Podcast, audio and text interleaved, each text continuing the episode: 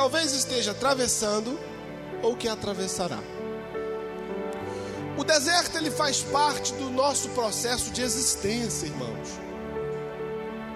Todo ser humano que nasce, que cresce e que morre, durante a sua estada na terra, indistintamente, todos nós experimentaremos a travessia do deserto. Deserto não é algo externo. Eu queria que baixasse o teclado um pouquinho no retorno. Deserto não é algo externo. Às vezes a gente pensa que deserto, a gente logo menciona ou mensura algo geográfico, né? Com areia, com muito sol, com nada de água. Mas o processo da travessia do deserto é algo que acontece dentro da gente.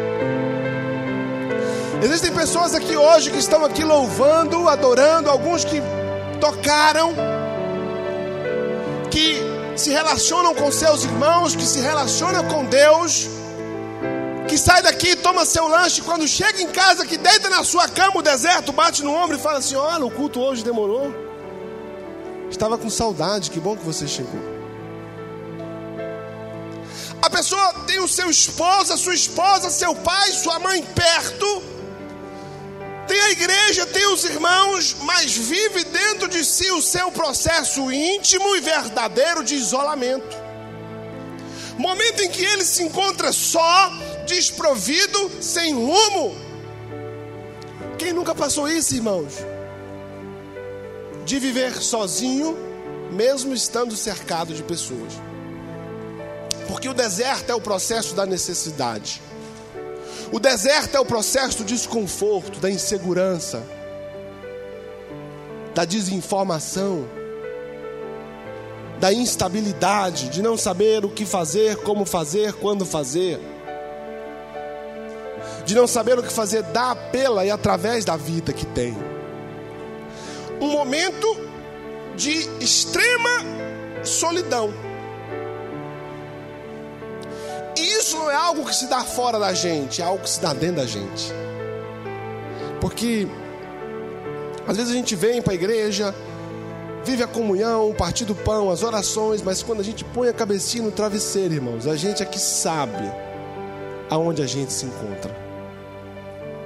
Talvez quem olha para você, vida e fala, ah, eu queria ter uma vida, queria viver isso aí, ó. Que benção a vida do irmão, que benção a vida do pastor, que irmão feliz, que irmão alegre, mas verdadeiramente o que essa pessoa vive é o deserto. Trabalha, trabalha, trabalha, trabalha, trabalha, e quando para de trabalhar, que olha para ela e se localiza, ela se encontra no deserto.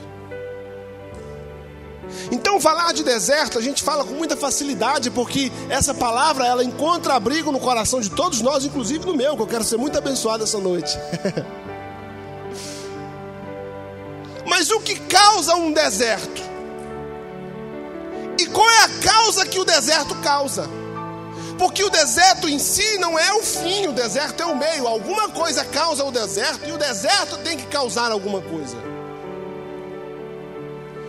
Por que Deus permite sobre nós desertos? Segura tua Bíblia aí, no livro de Mateus capítulo 4, onde eu falei, e deixa eu abrir a minha em outro texto. Lá no livro de Jó,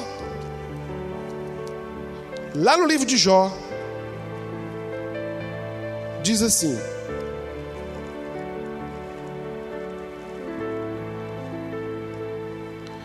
Roubaram o Jó da minha Bíblia. Enquanto eu pregava. Jó, capítulo 1, versículo 6 diz assim: Quem está anotando pode anotar. Aos irmãos da internet também. Num dia que os filhos de Deus vieram apresentar-se perante o Senhor, veio também Satanás entre eles. Olha que coisa muito doida. Deus estava reunido com seus filhos, os seus anjos, e recebe a visita ilustre de Satanás. E diz assim: Veio Satanás também ter com eles, entre eles. Então perguntou o Senhor a Satanás: De onde vens? Respondeu Satanás ao Senhor: De rodear a terra e passear por ela. Perguntou aí do Senhor a Satanás: Observaste meu servo Jó? Porque ninguém é na terra semelhante a ele, homem íntegro e reto, temente a Deus, que se desvia do mal. Então respondeu Satanás ao Senhor: Porventura, Jó, debalde teme a Deus? Acaso não o cercaste com sebe, a ele, a sua casa e tudo quanto tem? A obra de suas mãos abençoaste, os seus bens se multiplicaram na terra. Estende, porém, a mão e toca-lhe em tudo quanto tem, e verás, se não blasfema contra ti a tua face. Então disse o Senhor a Satanás: Eis que tudo quanto ele tem está nos teus poderes, no teu poder. Somente contra ele não estenda a mão. E Satanás saiu da presença do Senhor. Olha aqui para mim. O Senhor estava com seus anjos no santo céu em reunião e recebe a visita ilustre infiltrada de Satanás. E Deus pergunta para Satanás: Tu vai estar tá vindo de onde, rapaz? Não, eu estou vindo da terra. Ah, tu veio da terra? Vim. Viu Jó? Meu servo. Vi. Olha lá. Homem íntegro, justo. É verdade, mas para ele é muito fácil, porque ele tem tudo toca nele. E de repente Deus dá uma ordem a Satanás que escandaliza a gente. Deus fala: tá bom então, toca em tudo que ele tem, toma tudo dele, só não lhe toque na vida. Meu servo Jó está aí, desprovido de guarda. Se farte, Satanás, com o que Jó tem. A Bíblia diz que nenhum dia Jó perde tudo, riqueza, filho. Que coisa doida a gente imaginar que Jó foi entregue por Deus nas mãos de Satanás. Agora abra sua Bíblia comigo no livro de 2 Coríntios. Não, não abra não, senão vocês vão ficar doidinhos. 2 Coríntios, capítulo 12, versículo 7, diz assim.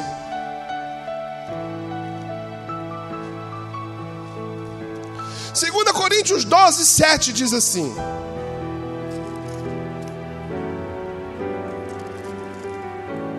Eu ainda não tenho o meu iPad. Então tem que estar aqui.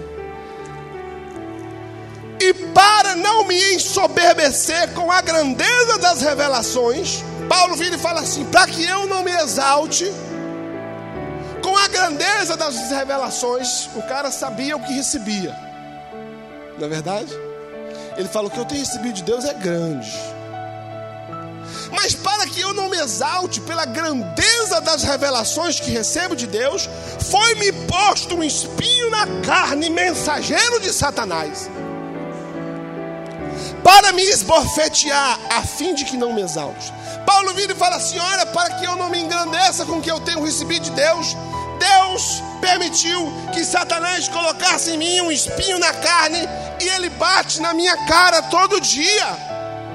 Satanás vem aqui dar na minha cara com esse espinho para que eu não me exalte. E a Bíblia diz que Paulo ora, ora, ora, ora, ora, para que Deus tire o espinho da carne. Deus fala: Não vou tirar. Você vai ter esse espinho na carne deixa Satanás bater na sua cara todo dia. O que eu vou te dar é graça, para que você consiga viver com isso. Por que, que eu estou lendo esse texto para vocês? Eu estou lendo esse texto para vocês para vos provar que o deserto, ou o momento da dificuldade, ou o momento da necessidade, ou esse aperto que você passa hoje, ou essa angústia que você passa hoje, ou a angústia que você vai vir a passar, ou que você passou e não entende, não é um privilégio seu e que tudo que você vive e que tudo que você passa, segundo a segundo do seu dia, minuto a minuto da sua vida, lágrima a lágrima que você derrama, noites e noites de sono que você perde angustiado, estão na presença de Deus e o Senhor sabe o que está fazendo. Não é um privilégio seu. Deus vira para Satanás e fala: põe um espinho em Paulo. Põe um espinho em Paulo vira para Jó e fala assim: arranca tudo de Jó. Sabe qual é a diferença, irmãos? É que tanto Jó quanto Paulo, depois do seu problema, depois do seu deserto, foram pessoas melhores. Quando tudo termina, Jó é melhor do que quando começou. Não se escandaliza com o que eu vou dizer. Mas Jó, depois de Satanás, foi um homem melhor. E Paulo também, porque Paulo também foi melhor, porque Paulo recebeu uma graça maior do que merecia e do que podia receber. O Senhor acrescentou a Paulo uma graça maior. Eu quero te dizer que o seu processo de deserto, quando você chegar lá no final, você estará melhor do que quando você começou. Em nome de Jesus. Esse é o pano de fundo do deserto. Mas existem alguns questionamentos que a gente se faz. Mas o que causa um deserto? Existem dois, duas causas ao deserto, amados. 1 Reis, capítulo 19. Minha palavra hoje ela é foi muito longa. Então eu vou correr, para depois vocês não reclamar na, no serviço de atendimento ao cliente aí, o pastor não deixar eu pregar mais. Jó 19 diz assim. Perdão, 1 Reis 19. Diz assim: Deixa eu contar o contexto. Elias, o Elias prediz a seca sobre Israel, corre para lá, se esconde, depois ele volta, prediz novamente a chuva, a chuva vem, Elias se reúne, mata os profetas de Baal, vira uma confusão. E Jezabel, que era o centro dessa, desse altar baônico, manda um recado para Elias e diz assim: Acabe fez saber a Jezabel tudo quanto Elias havia feito. Tudo isso acontece, acaba e chega Jezabel e fala: Tu não sabe o que, que Elias fez? O que? Apareceu de novo. Está brincando, apareceu. O homem estava sumido, mas apareceu. Apareceu, mandou cair fogo do céu na oferta lá. Nossos, nossos sacerdotes clamaram, clamaram, clamaram, não caiu, foi nada. O homem abriu a boca, o fogo caiu, consumiu. Ele pegou todo o povo, matou os sacerdotes de Baal, mandou vir. O cara criou uma revolução aí, ó. A coisa desestabilizou. Aí, diz assim. E Jezabel manda um recado para Elias. Ah, é? Então chama um mensageiro aqui, manda um recado para Elias. Diz assim: Faça-me os deuses como eu lhes aprouver. Se amanhã, a estas horas, não fizer eu a tua vida como fizesse a cada um deles. Jezabel vira assim: pega um, um, um manda um e-mail para Elias aí. Manda um torpedo. Na época.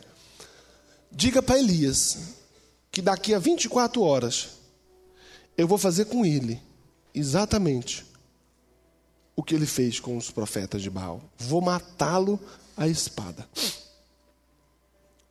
Mas aí, o versículo 4 diz que a mensagem chegou até Elias.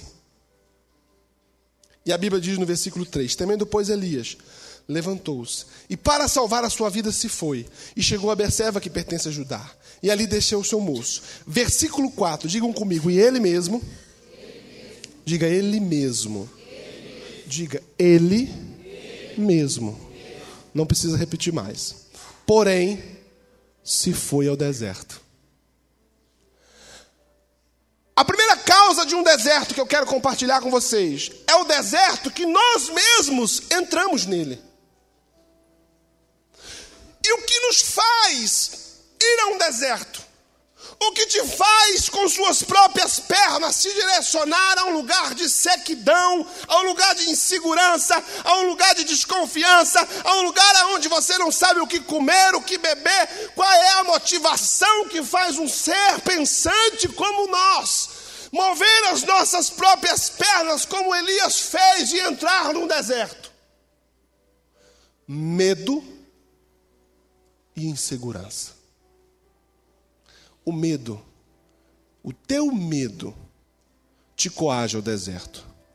Quantas pessoas com medo dos desafios da vida não se isolam deserto afora? Se isolam da família, se isolam da igreja, se isolam, se isolam, se isolam. Ora, amados, esse homem que foge para o deserto, escute.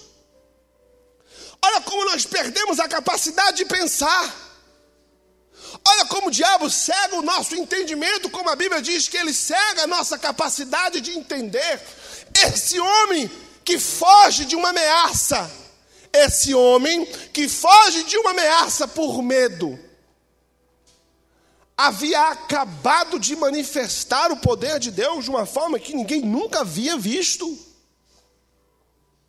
Havia acabado de matar 400 profetas de Baal havia acabado de pedir que fogo descesse do céu e o fogo desceu. Havia acabado de determinar que viesse a chuva sobre a terra e a chuva estava caindo. Era um homem respaldado pela vida que tinha em Deus para enfrentar Jezabel e dizer: o que, que ela mandou dizer para mim aí? Mandou dizer que amanhã, a essa hora, vai lhe matar. Então diga para ela que eu vou encontrar ela lá no mesmo lugar que o fogo desceu, a essa hora. E eu vou fazer uma oração. Quando ela botar o pé, eu vou dizer que desça fogo. De... Tinha tudo, irmãos. O homem estava munido da autoridade de Deus, da intimidade com Deus, mas a ameaça que Jezabel fez à sua própria vida o fez dirigir-se ao deserto. Quantos de nós não fazemos isso? Por nós mesmos.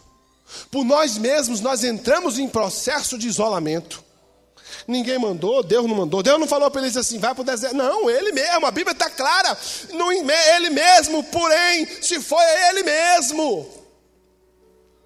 Cuidado com as suas ações, porque você, talvez, dia após dia, pode estar entrando nos desertos pelo medo, pela insegurança, pela falta de conhecimento da palavra pela falta de entendimento da palavra. E esse deserto aqui, eu não quero me ater a ele. Ele é o pior que existe. Porque quando nós entramos num deserto, pelas nossas próprias pernas, as consequências são perder o propósito de Deus. Porque sabe o que aconteceu com Elias? Quando Elias entrou para o deserto, ele entrou, depois vocês leem. Ele pede para si a morte, e depois vai para a caverna, e Deus visita Elias. Deus visita Elias, se apresenta Elias, Deus pergunta assim para Elias: O que você está fazendo aqui? Ah, Elias começa a chorar.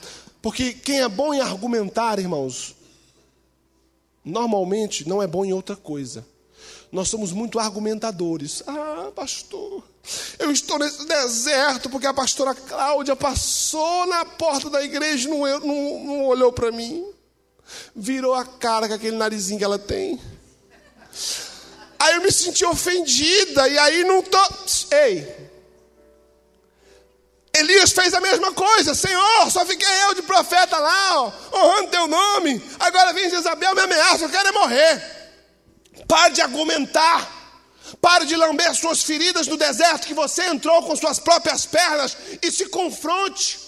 Assuma seu erro, assuma sua infantilidade, assuma sua mediocridade, assuma seu pecado, assuma sua falha, assuma sua incapacidade de administrar seus conflitos, assuma sua incapacidade de administrar suas emoções. Diga: Eu entrei aqui porque eu entrei com as minhas próprias pernas, porque eu sou imaturo, burro e ignorante. Não tinha nada que está aqui. Eu entrei porque quis. Mas nós, quando Deus nos dá a oportunidade do diálogo, nós nos escondemos atrás do nós que nós mesmos criamos. Como o profeta Elias fez. Não, Senhor, eu sou profeta.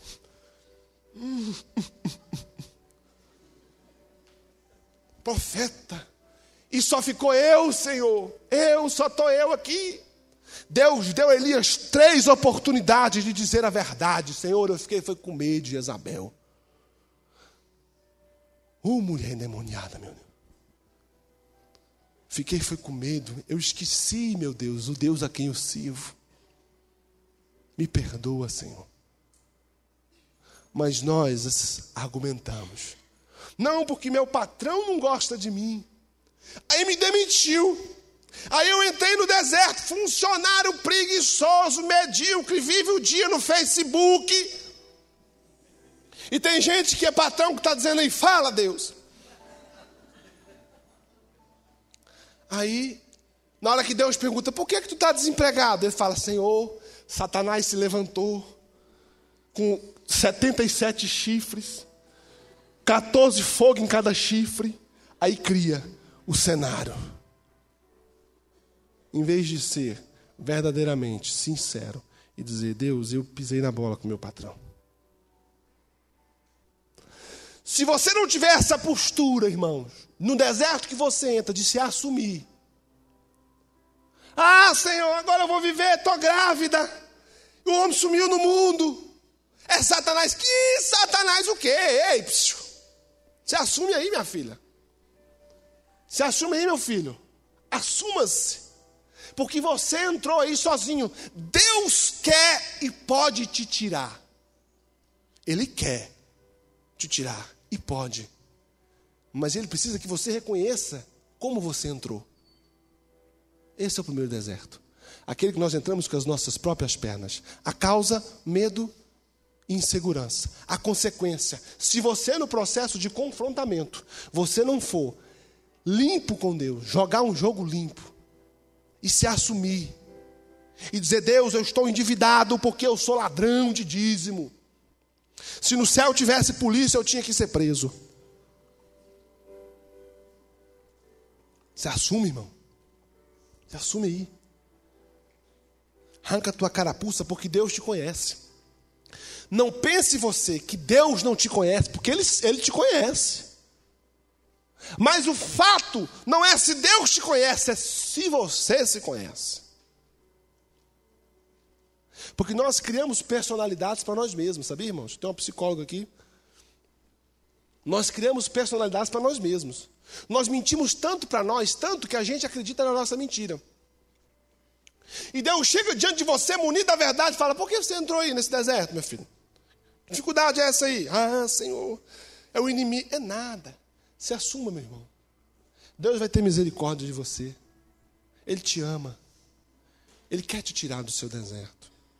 Mas Elias, queridos, por três vezes não entendeu e disse: Senhor, só ficou eu de profeta. Só... Sabe o que Deus faz para ele? Tá bom, chega. Acabou. Volta. Unge um rei. Unge um outro profeta no teu lugar. Para você. Acabou. O deserto que nós entramos, quando confrontados por Deus, se nós não somos sinceros com o Senhor, é o ponto final da nossa existência. Cuidado com esse deserto. Mas existe um segundo deserto. E é nesse que eu quero pregar. Não preguei ainda não, tá? Mateus 4.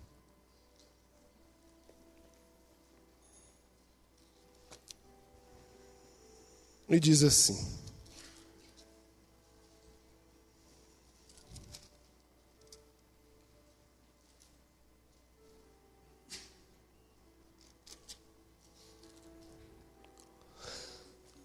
A seguir,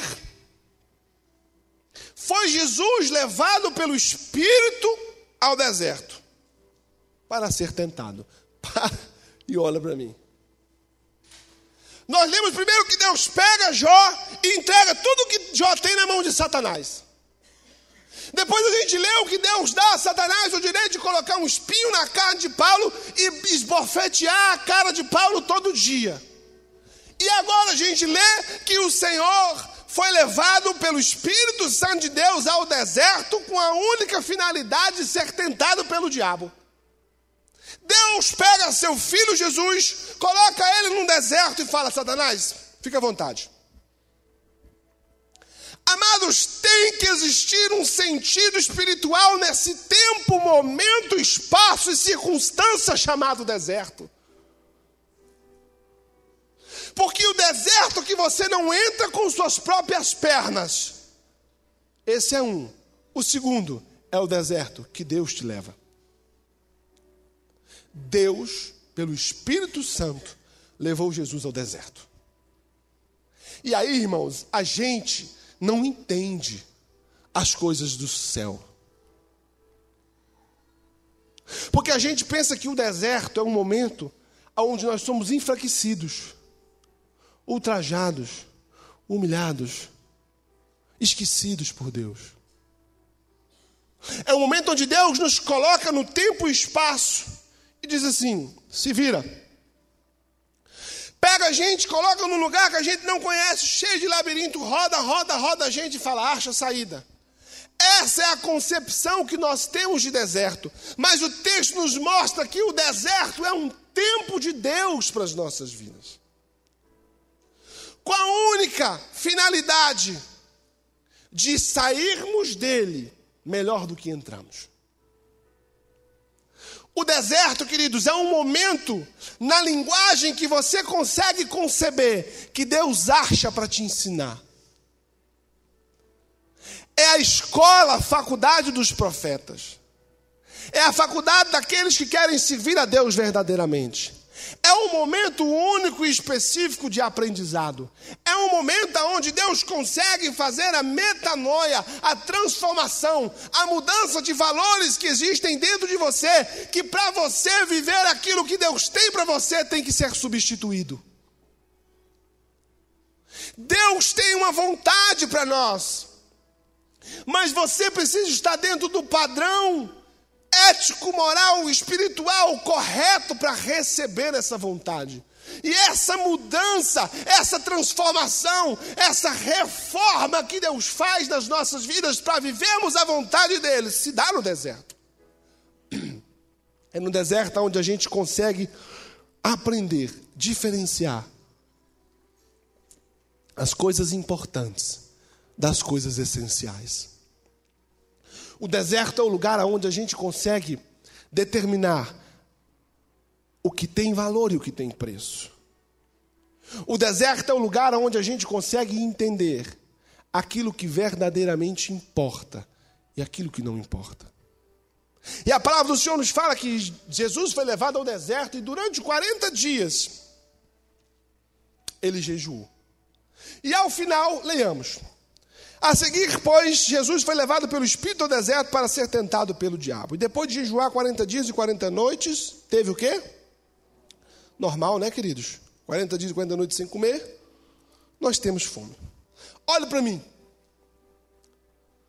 O texto em seguida vai dizer: Então o tentador, aproximando-se dele, lhe disse: Primeiro, Jesus teve fome. Amados, nós somos tentados, é no momento em que podemos ser derrubados. Nós somos confrontados, afrontados, perseguidos, é no momento em que podemos ser vencidos. Jesus só foi tentado por Satanás quando teve fome.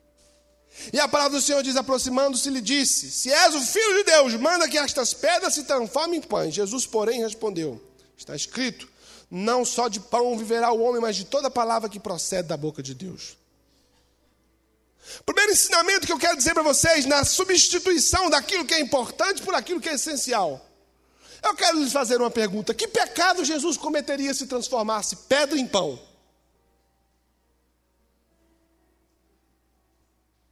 Vocês nunca pensaram nisso, né? Ele fez coisa pior, irmãos. Para os mais puritanos, transformou água em vinho. Mas se ele podia transformar água em vinho, por que, que ele não podia transformar pedra em pão? O que estava de errado ele transformar pedra em pão, irmãos? O que, que tinha de errado nisso? Você fala, é verdadeiramente, estou com fome, vou tomar, vou comer pão. Então pedra vira pão. Ele não fez isso com, com água, irmãos?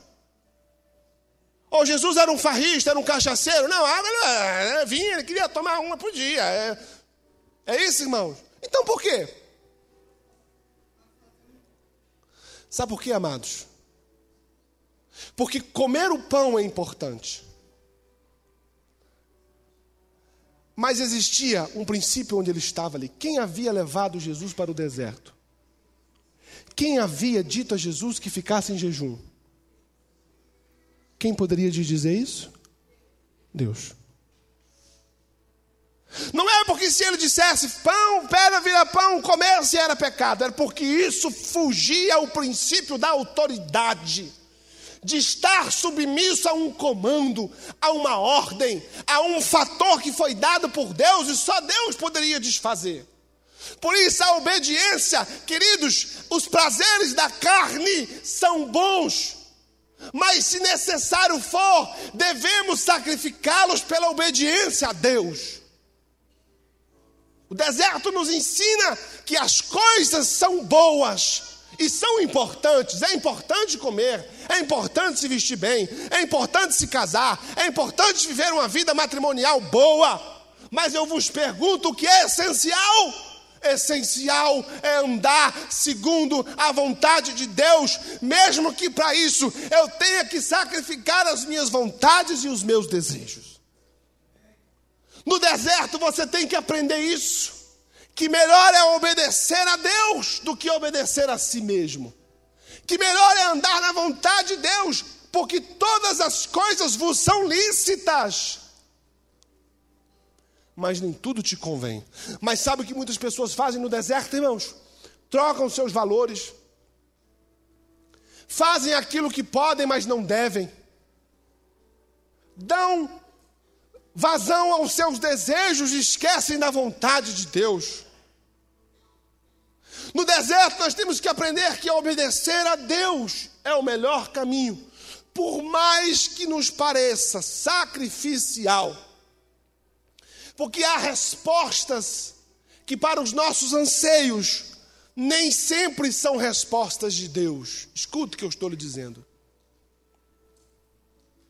Porque nós, no nosso anseio de obter respostas, nós tornamos divina toda resposta que vem. Porque Jesus tinha fome, irmãos. Ai, estou com fome. Jesus estava com fome, 40 dias, irmãos, sem comer. É muita fome. E o que Jesus queria naquele momento, irmãos? Não, pelo amor de Deus, se vocês não sabem, eu vou fechar a Bíblia e vou encerrar o culto. O que, é que Jesus queria? E de repente vem a resposta.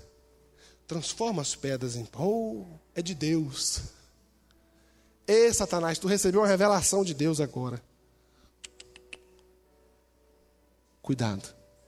Nós tornamos divina toda resposta. Nem toda bênção vem de Deus. Nem toda prosperidade vem de Deus. Nem todo o dinheiro que tu ganha vem de Deus. Cuidado, porque no processo de deserto, na espera e no anseio de respostas, nós engolimos o engodo de Satanás e desobedecemos à vontade de Deus. A segunda coisa que Satanás insiste com o Senhor Jesus, ele diz assim: então o diabo levou a cidade santa e colocou sobre o pináculo do templo. E lhe disse: Se és o filho de Deus, atira-te abaixo, porque está escrito: Aos teus anjos ordenará a teu respeito, para que te guardem. E eles te sustentarão nas tuas mãos, para não tropeçares em alguma pedra. Satanás lança uma dúvida e lança a solução da dúvida. Satanás vira e fala assim para Jesus: Se tu és, peraí, quem está questionando a deidade de Jesus? Satanás. Se tu és o Filho de Deus, se tu és, porque eu acho que você não é, lança daqui. A segunda coisa que nós devemos aprender no deserto é ter responsabilidade com a fé. Porque Satanás vira para Jesus e fala assim: olha, se você tem essa relação com Deus, se você tem essa intimidade com Deus, tu és o filho dele, como tu diz que é, lança-te daqui para baixo e os anjos te guardarão. Quantos de nós não entramos em ações ditas espirituais irresponsavelmente pela fé? A fé que o Senhor nos dá no processo do deserto tem que ser lidada, irmãos, com responsabilidade. Tem gente tratando as coisas do Senhor, irmãos, com firula, com propósitos loucos, insanos, coisas, compromissos que fazem com o Senhor por resposta às suas ansiedades, coisa de gente irresponsável. Dá cheque predatado pela fé, passa cartão de crédito pela fé, faz um compromisso aqui de uma oferta e dá um bilhetinho pela fé. Jesus sabia que ele era o filho de Deus e sabia que se ele se jogasse ali para cima, os anjos do Senhor o guardariam, mas isso é uma atitude irresponsável de um Deus irresponsável e incoerente. Como nós temos sido incoerentes com a nossa fé. Exigimos do nosso irmão uma responsabilidade para conosco mediante a fé. Tudo nós vestimos a carapuça da fé. Ser crente virou moda, a paz do Senhor virou jargão. Irresponsáveis com a nossa fé, dizemos que somos cristãos e quando colocamos os pés lá no mundo não temos um comportamento de cristão. Tratamos a fé como um amuleto e o Senhor Jesus nos mostra que não devemos ter atitudes irresponsáveis com a intimidade que temos com o Senhor. Não seja irresponsável na casa de Deus tenha o equilíbrio, dai ao Senhor o vosso culto racional. Pense antes de se comprometer com o Senhor. Pense antes de dizer lá fora que você é cristão. Pense antes de se aproximar do altar. Pense no que você está fazendo, porque atitudes responsáveis geram fidelidade, atitudes irresponsáveis geram a morte. Tem gente que acha que Deus resolve os seus problemas. Deus não resolve os seus problemas, Ele te ajuda a fazer. Sede forte corajoso, e eu te ajudarei. Você faz um monte de coisas irresponsáveis lá no mundo, chega aqui e joga tudo no altar e fala: Deus agora resolve. Apronta, rouba, mente, adultera, prostitui, trafica, chega aqui e fala: Senhor, resolve, Senhor, perdoa o teu pecado, o Senhor te purifica do teu pecado, mas o Senhor não tira de cima de você as suas responsabilidades. Seja responsável com a fé que o Senhor te dá. Seja responsável, o Senhor te transforma. O Senhor muda a sua vida. Mas ele não é um Deus irresponsável. Jesus foi responsável com a autoridade que tinha. Jesus foi responsável com a intimidade que tinha. Diz para Satanás: Não, não vou ficar tentando a Deus. Não tentarás o Senhor, seu Deus. Troca a fé irresponsável pela fé responsável. É importante, irmãos, saber que Deus te guarda é importante. É importante saber que Deus te livra. É importante. É importante saber que o Senhor cuida de você. É importante. É importante saber que o Senhor te salva. É importante. Mas o essencial é não gerar essas necessidades de que o Senhor te, te, livre, de que o Senhor te salve. Porque melhor do que receber um milagre é dele não precisar. Não vai criando situações para que o Senhor precise te livrar. Não vai gerando situações para que o Senhor precise fazer um milagre. Vivam a vida com responsabilidade. Jesus não tinha a mínima necessidade de pular abaixo. E não pulou. E não pulou. Pastor, eu vou trocar de carro. Amém, meu querido? Você tem dinheiro? Não, vou pela fé. Que necessidade você tem, meu irmão, de fazer isso? Pensa. Você pode? Posso, então faça. Você pode? Não posso, então não faça. Mas Deus vai me abençoar, então espere que Ele te abençoe primeiro. Deus me abençoe, eu quero trocar de carro. Nós vamos, quando vocês estão me entendendo, diga amém. amém. Nós vamos enfiando os pés pelas mãos. Atitudes responsáveis. Agora eu sou crente, agora eu posso tudo. Agora eu posso tudo, agora posso todas as coisas naquele que me fortalece. Ei, seja responsável. Não vai criando problemas para Deus resolver. Se eles existem, vamos lá. Vamos buscar o auxílio do Senhor. Mas nós somos irresponsáveis, irmãos. A gente vira crente a gente entra para a lei dos crentes e começa a ser irresponsável com a fé. Sai criando situações, gerando situações desnecessárias. Se tu tiver um perfil desse no deserto, você morre. Diga, irmão, que está do seu lado, seja responsável com a fé que Deus te deu. E ele termina assim: Levou ainda o diabo a um monte muito alto, mostrou-lhe todos os reinos do mundo e a glória deles. E lhes disse: Tudo isso te darei, se prostrado me adorares. Então Jesus lhe ordenou: Retire de Satanás, porque está escrito: Ao Senhor teu Deus adorarás, e só eles dará culto. Olhe para mim. O último tópico é o mais problemático dos nossos dias de hoje. Diz assim o texto: Levou o diabo ainda a um monte muito alto. Diga comigo, muito alto. Subir na vida, irmãos, é importante. Mas a que preço é essencial? Todos nós, indistintamente, amanhã de manhã, levantaremos, escovaremos os nossos dentes, espero eu, e vamos trabalhar a fim de subir na vida. A Bíblia diz Satanás levou o Senhor a um monte muito alto. E do altura que se estava, era possível visualizar as coisas que eram passíveis de ser alcançadas.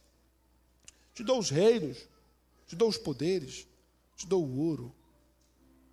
Coisas simples.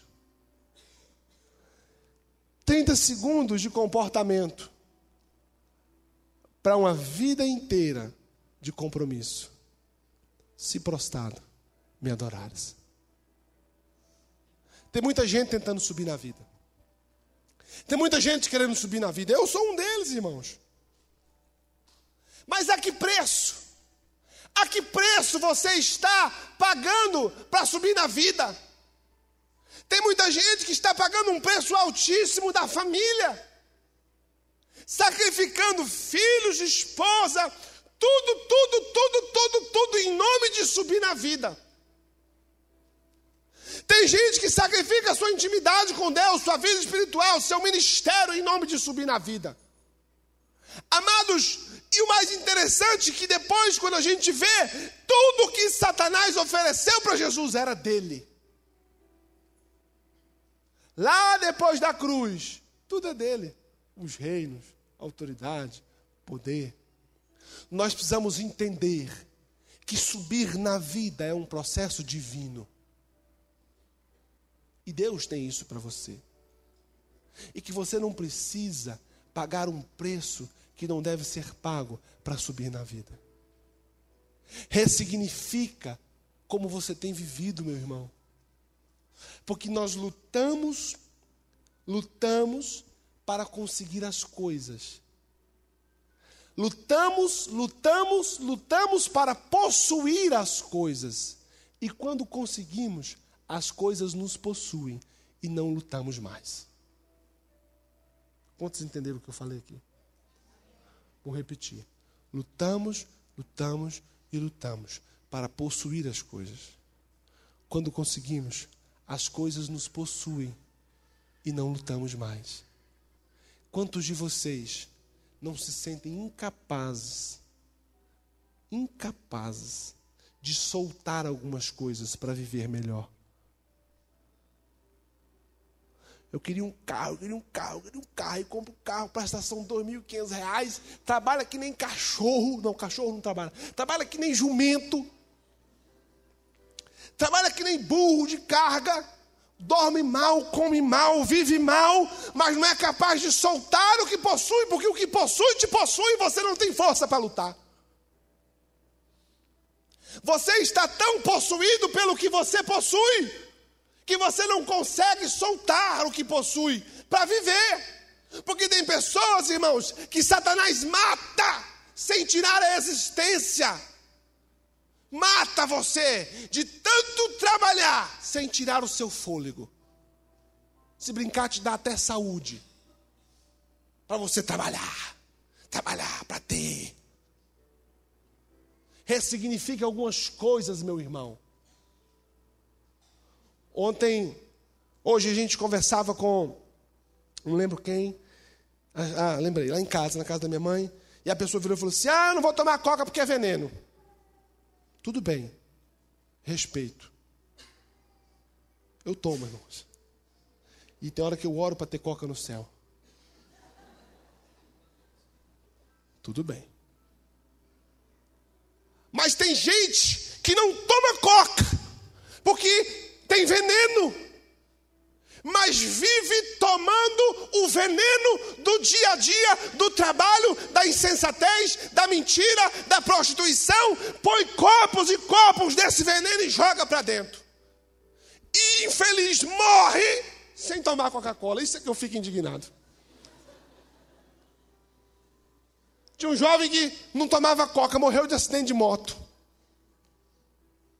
Viva Deus e o que Deus tem para você todos os dias. Fique de pé, minha irmã, você, por favor. É você. Não, é de trás. Você fica de pé. É, levante. Essa, Luciano, tu é oferecida, né? Já está levantando. Pode sentar aí, Luciana. Essa irmã aqui, eu passava por ela todo dia, não era? E um dia eu falei, tá errado isso aqui. A gente passava, ela vinha da padaria, eu ia para a padaria. E um dia eu falei, irmã, tá errado. Não foi, querida?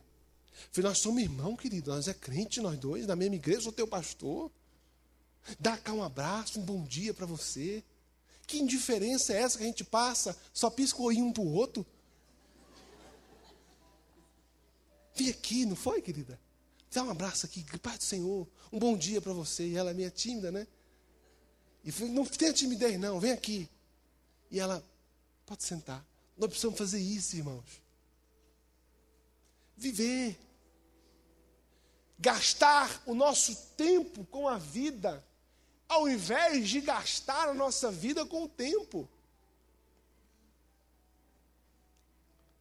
Porque no final, lá no final, bem no final, o que realmente importa não é aquilo que as pessoas fazem de você, mas sim aquilo que você faz daquilo que as pessoas fizeram de você. Nós precisamos ser melhores. E parar de sermos tão capitalistas. Ora, irmãos, eu estava pensando hoje, como nós somos ruins para amar. Sabia que nós somos ruins para amar? Nós não, não sabemos amar. Por exemplo, quer ver? Vou tirar de mim. Eu amo o pastor Paulo. Vem cá, pastor, deixa eu te dar um abraço. Eu amo mesmo, irmãos. É de verdade.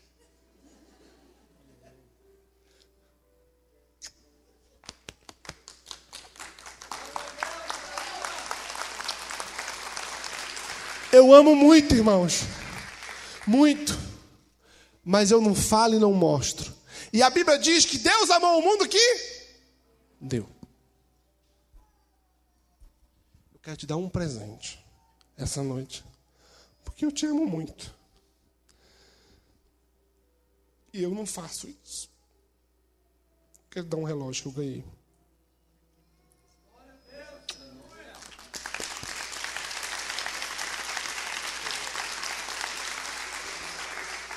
Nós precisamos amar. Eu amo demais, eu amo demais, eu amo demais. Dá uma vírgula, rapaz. Porque quem ama dá. A gente entra num shopping, irmãos. As mulheres, principalmente, elas olham 87 pares de sapato. Simpatizam com dois. Por misericórdia do vendedor, compra um. Misericórdia do vendedor. Mas não lembra de quem ama. Não é verdade? Não lembra. Sabe por que você não lembra de quem você ama? Porque você quer subir ao topo.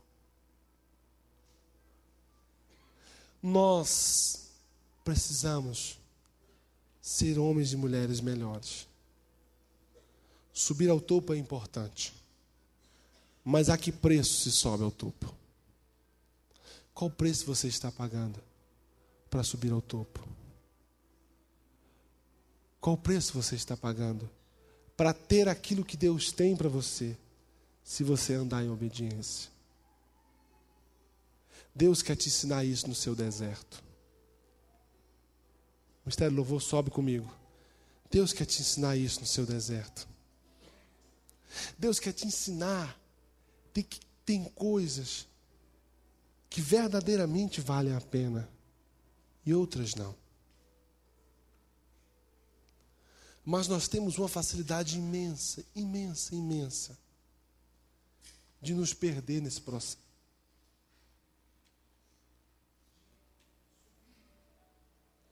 Ao monte, mas usar de escadas para subir ao monte, coisas que deveriam ser nosso tesouro. Olha aqui para mim, fique de pé em nome de Jesus.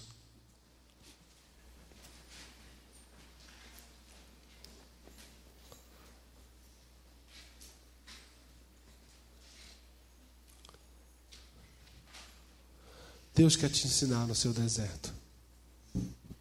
Pastor, estou numa luta. Pastor, estou numa dificuldade. Então, Abra os olhos do seu entendimento hoje. Porque Deus quer te ensinar algumas coisas.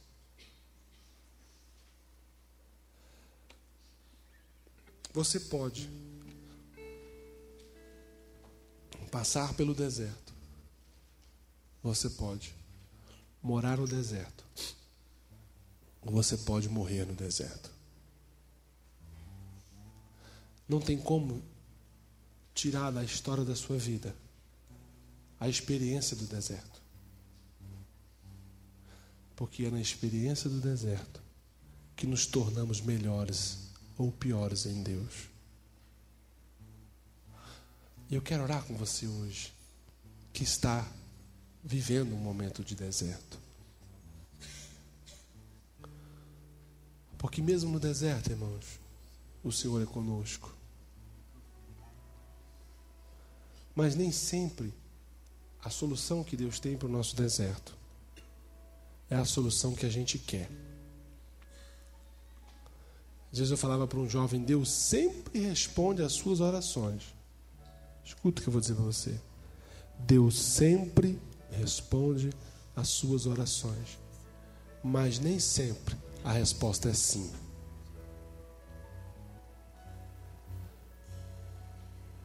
O seu deserto não quer dizer que você está só. Mas o seu deserto quer dizer que você está sendo forjado ou forjada para ser melhor. E muitas das vezes, se você não entrou com as suas próprias pernas no deserto, foi Deus que te colocou aí. E se Deus te colocou aí, lhe é o suficiente, lhe é o suficiente para descansar e saber que Ele vai te tirar daí. Você que vive um momento de deserto hoje, vem aqui à frente, eu quero orar com você. Sem medo de ser feliz. Ah, o povo vai ficar, ah, tá vendo o deserto, vão olhar para mim.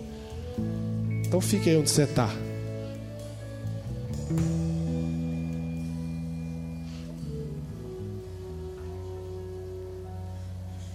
Vem aqui aos pés do Senhor. Vem para o altar de Deus.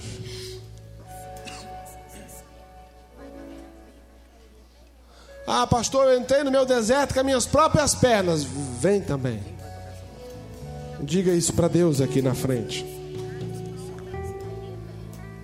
Ah, Senhor, eu estou nesse momento de luta, de dificuldade, perdido, cansado, só. Porque o primeiro sentimento de quem vive no deserto é se sentir só. É não achar apoio em marido, não achar apoio em pai, não achar apoio em filho, não achar apoio em pastor, não achar apoio em igreja, não achar apoio em nada. Você se sente só abandonado, aflito, angustiado, talvez sentado debaixo de um pé de zimbro, pedindo para si a morte. Tem gente aqui essa noite que já pediu isso para Deus. Deus, eu quero é morrer. Eu quero é morrer, Senhor. Quero morrer, eu prefiro morrer. Deus, me leva. Tem gente aqui essa noite já orou assim: Senhor, me leva daqui. Mas Deus não vai te levar, porque você não é um fracassado. Deus não vai te levar porque você não é um derrotado. Deus não vai te levar porque o braço do Senhor te sustenta e a graça de Deus te basta. E a graça de Deus vai te livrar do dia de hoje. E amanhã Deus vai te dar uma porção de graça suficiente para você viver até o dia em que você se encontrar com a vontade de Deus, com o entendimento de Deus e o Senhor dá para você para cada dia de vergonha dupla honra. Mas morrer no deserto você não vai morrer. Porque Deus é maior do que o seu deserto. Oh,